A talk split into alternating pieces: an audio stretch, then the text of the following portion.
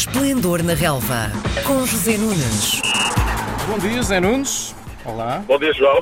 Agora, já sabemos que Portugal não vai à final da, à Final Four da Liga das Nações 2020-2021, não tem a possibilidade de renovar o título que venceu na primeira edição. No sábado à noite perdeu por 1-0 contra a França no Estádio da Luz. O que é que correu mal neste jogo, Zé? Olha, eh, eu diria que foi uma atuação surpreendente deste ponto de vista. Portugal estava a atravessar uma grande fase e de repente as coisas uh, correram mal. Mas também não correram mal contra qualquer equipa. Jogámos com os campeões do mundo e a França fez um grande jogo, preparou muito bem a partida e basicamente trocou as voltas à Seleção Nacional Portuguesa. Ou seja, aquilo que nós lhes fizemos há um mês em Paris, eh, apesar de não termos marcado, poderíamos tê-lo feito, fomos superiores, merecíamos ter ganho o jogo, na minha opinião, fizeram-nos eles a nós no sábado passado. Um, era um jogo de muito difícil gestão. Uh, Portugal uh, sabia que uma vitória o colocava na Final Four da Liga das Nações, tal como a França, mas um empate 0-0 abria-nos boas perspectivas para a última jornada.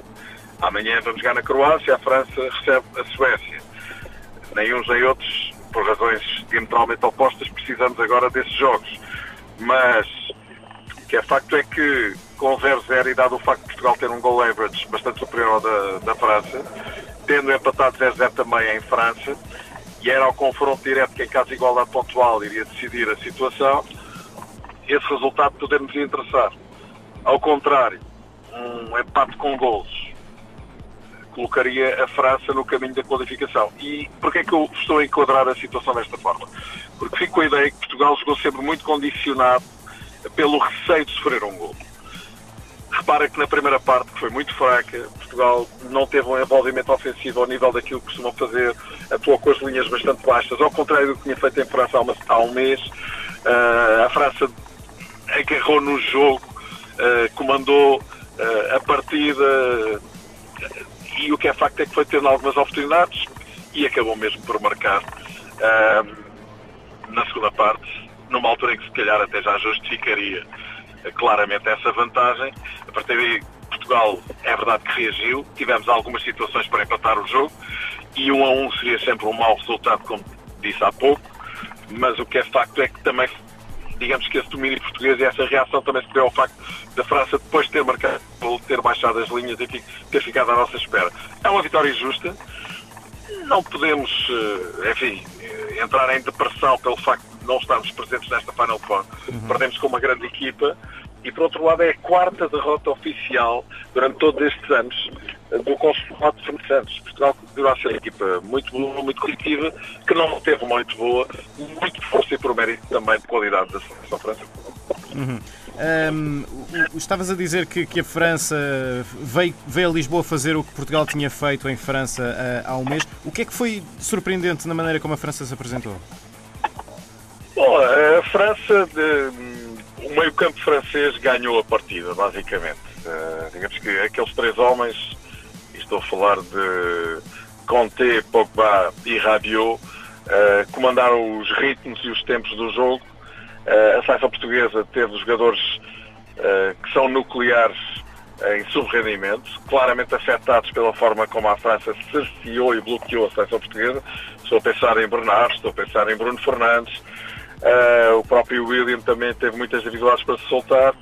E a partir daí a bola não chegava redonda na frente, nem a Ronaldo, nem a João Félix. Digamos que foi uma situação coletiva e, francamente, não consigo dissociar isto do mérito da equipa de Didier Deschamps, que fez efetivamente um grande jogo. Ok, perdemos com a França, uhum. é um resultado absolutamente normal, podíamos ter ganho a França em Paris no mês passado, ganhámos-lhes eh, a final do Campeonato da Europa em 2016 também em casa deles. Uhum. Acho que são resultados absolutamente normais e que, francamente, não vale a pena, por esta altura, dizer que está tudo mal, eh, porque não está. A seleção uhum. portuguesa é uma equipa boa, que não teve uma noite boa. Hum. Amanhã, e já só para cumprir calendário no grupo 3, Portugal joga em split contra a Croácia. Aconteça o que acontecer, a seleção vai manter-se na Liga A, na próxima edição da Liga das Nações. Para que é que vai servir este jogo na perspectiva de Fernando Santos? Olha, é um jogo eh, que Portugal vai ter que encarar com muito profissionalismo, porque é normal que exista alguma, algum registro de desmotivação depois da desilusão que constituiu o jogo de sábado à noite frente à França. Por outro lado, a Croácia precisa desta partida para garantir a sua manutenção na liga principal da Liga das Nações, na, na, na primeira divisão, se tu quiseres, na Liga A. Uh, por isso, uh, não vai ser um jogo fácil para a seleção portuguesa, uh, conjugando estas duas situações. Já não estamos a lutar para nada e eles precisarem do jogo. Mas seria muito importante que acabássemos bem. acredito que o Fernando Santos vai utilizar uma equipa bastante diferente, ou pelo menos algo diferente daquela que tem jogado. Já sabemos que Rafael Guerreiro não seguiu viagem, mas em todo o caso, Ronaldo, por exemplo, vai lá estar, não é? Uh, houve quem admitisse que Ronaldo não, não, não, não iria à Croácia, ele está lá e francamente eu acho que Portugal tem a responsabilidade, sendo uma das equipas mais fortes do ranking mundial, de fazer uma boa partida nesta despedida desta Liga das Nações. Muito bem, José Nunes, nós voltamos a conversar na segunda-feira. Uma boa semana para ti. Obrigado, João. Um abraço um e até para a semana. Às segundas-feiras, José Nunes comenta a jornada desportiva. Esplendor na Relva, às 10h30 da manhã, na RDP Internacional.